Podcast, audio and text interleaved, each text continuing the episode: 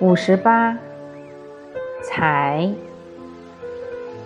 从甲骨文的字形来看，这个字上面是一横，这代表地面；下面是正在萌发的草木嫩芽。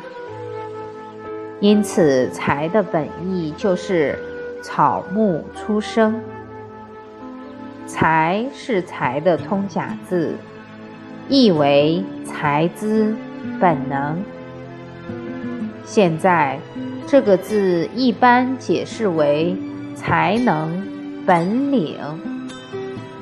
王立在同源字典中指出：木有用，叫做才；物有用，叫做才；人有用，叫做才。故。财，财，财，三字同源。当今社会，人才是最大的财富。草木初生，天生奇才，必有用。